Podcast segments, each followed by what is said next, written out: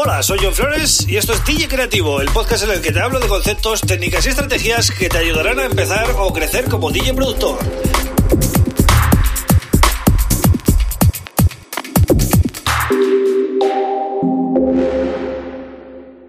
Hola, bienvenido, bienvenida a DJ Creativo. Mi nombre es John Flores y este es el episodio número 168 del podcast. Un podcast que hago de lunes a viernes para DJs y productores como tú, ¿vale? Que quieren pues pasar cinco minutitos, un poquito a menos, escuchando algún tip, ¿no? Que pueda soltar yo aquí. Y hoy quiero enfocarlo al DJ, ese DJ amateur que está en su habitación, en la habitación de su casa, ¿no? Y quiere dar el salto hacia un entorno más profesional. Por eso he llamado al podcast de DJ amateur a DJ profesional. Voy a daros algunos tips, algunas, eh, bueno, algunos consejillos para que esa transición pues sea pues lo más cómoda posible para vosotros, ¿no? Aunque como siempre, eh, ya sabéis que siempre hay piedras en el camino, ¿no? Pero bueno, mm, por lo menos os voy a dar algunos, algunas pautas, ¿vale? Pero antes, como siempre, eh, te recomiendo que te suscribas a este podcast si eres nuevo en Spotify, en Apple Podcasts, Google, Evox o en mi canal de YouTube, ¿vale? Donde además eh, estoy subiendo cada fin de semana un nuevo vídeo de producción musical, ¿vale? También tengo mi página web johnflores.pro en la cual vas a poder suscribirte o apuntarte, como quieras, a una newsletter semanal en la cual hago un repaso de la semana para que no tengas que estar pendiente de lo que he ido publicando, pero además te meto noticias importantes de la semana y alguna mm, descarga que yo encuentre por ahí o cositas que sean útiles para ti, ¿vale? No, no te voy a mandar nunca cosas que no te ayuden. Entonces, em, una vez dicho esto, voy a ir con el tema del día. ¿Cómo pasamos ¿no? de DJ amateur a DJ profesional? ¿Qué, qué, pasos seguir?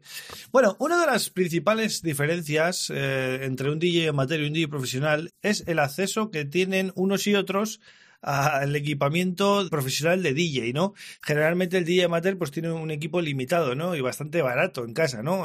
típicos controladores, con un portátil que, muchas veces no es ni siquiera de los últimos, ya tiene unos años y aguanta como puede. Entonces, ese tipo de cosas es la diferencia básica, porque en lo que es el DJ set, un DJ amateur que practique y meta muchas horas, pues puede conseguir buenos resultados en sus mezclas y en sus sesiones, ¿no? Entonces, bueno, cosas que te vas a encontrar, esas piedras que te hablaba antes, es, por ejemplo, eh, esa, esa, esa, diferencia a nivel de, de, equipos, ¿no?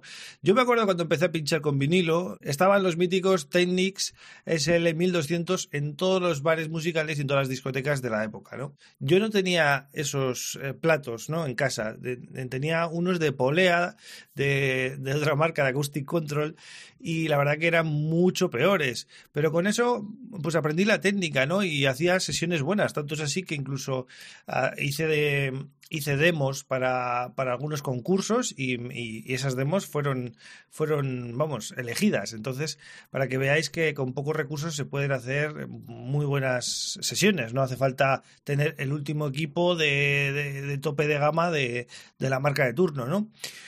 Pero sí que es verdad que cuando vayáis a un club, pues vais a tener que pinchar con el equipo del club, ¿no? Y vais a tener que estar familiarizados con eh, pues las DJM, con los CDJ de Pioneer en este caso. Y si no queréis tirar de CDJs, pues tendríais que llevar vuestros controladores y ahí también se os va un poquito la imagen, ¿no? Porque no podéis llevar una controladora, pues no sé, me invento, ¿no? Una controladora de 200 euros a una discoteca un poquito buena porque ahí vais a quedar un poquito mal, ¿no? Yo os recomiendo que empecéis en pequeños eh, pubs, ¿vale? En pequeños bares musicales, porque en este tipo de, de locales vais a poder llevar vuestro, vuestro controlador y vuestro, bueno, vuestro setup de casa, lo vais a poder llevar allí y, por lo menos vais a ir más confiados, vais a, vais a ir más seguros de lo que vais a hacer porque es básicamente hacer lo mismo que hacéis en casa, pero allí, ¿no? Entonces es, un, es una barrera que os vais a quitar. Y además vais a coger un poquito el, la onda de lo que es un sonido pues de, de, un, de un local con gente, vais a aprender a llevar un poco al público, a la pista, y vais a ver lo que funciona, lo que no funciona dentro de lo que vosotros ya hacíais, ¿no? Es muy importante este paso para pasar de DJ amateur a DJ profesional, ¿no? el pasar de no tener público a tener público lo cambia todo. Y tenéis que aprender a trabajar con público pues lo antes que podáis. Aunque no cobréis mucho al principio y bueno, lo tenéis que ver un poco como un aprendizaje para vosotros, ¿no? Hablando de condiciones de, bueno, de, contratación, ¿no? Digamos, tenéis que fijar bien eh, las condiciones antes de aceptar un bolo, ¿vale? Eh, casi siempre los primeros bolos surgen por amigos o por eh, conocidos que hablan de nosotros y al final pues uno le dice a otro y al final acabas cerrando pues un bolo prácticamente por WhatsApp, ¿no? Y en esa emoción que tienes, ¿no? Cuando eres un, un DJ que tiene poca experiencia, pues se te olvidan cerrar bien los detalles, ¿vale? Es importante que eh, pactes las horas bien, el dinero que vayas a cobrar, la música que tienes que poner, si tienes que hacer algo especial en ese evento, es decir, pues hablar por el micro, poner unas canciones determinadas porque va a ser un, evento especial, lo que sea, ¿no? Tener eso claro. Eh, para luego tú prepararte la música bien, ¿vale? Y sobre todo también a qué hora tienes que estar allí para organizarte y ser puntual, ¿no? Que eso es importante también. En el caso de que vayas a pinchar con tu controladora y con tu portátil, tienes que hacer un esfuerzo en repasar bien que llevas eh, pues eh, todos los cables que necesitas, que eh, la controladora suena bien antes de irte, que no hay ninguna incompatibilidad de nada, que la música carga bien, etcétera, ¿vale? Toda la música precargada, no te la tienes que jugar con eso, ¿vale? Es, importante. Y luego para terminar ya unos apuntes muy básicos, pero que creo que son eh, importantes, ¿no?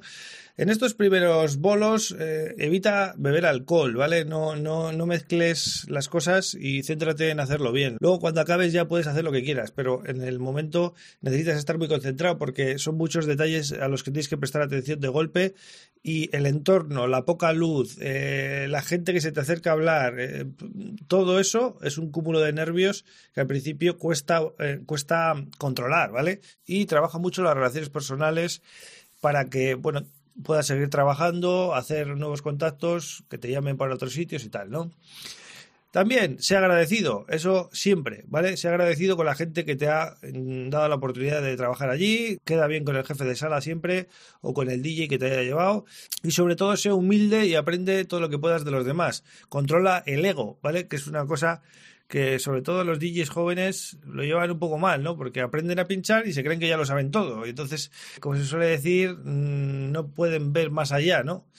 Aprende todo lo que puedas, porque eso te va a abrir puertas, ¿vale? Bueno, pues nada más, un episodio especial para esos DJs que estáis ahí empezando, que hace tiempo que no hacía nada para vosotros, ¿no? Un episodio un poquito eh, de iniciación, pero que, oye, que también es necesario, que no todo el mundo que me escucha hace temas ya y esas cosas, ¿no? Hay que hablar de cosas de DJ productor. DJ productor incluye esto, ¿no? Así que bueno, espero que les haya gustado y que os sirva, ¿vale? Yo vuelvo mañana con otro tema súper interesante. Un abrazo.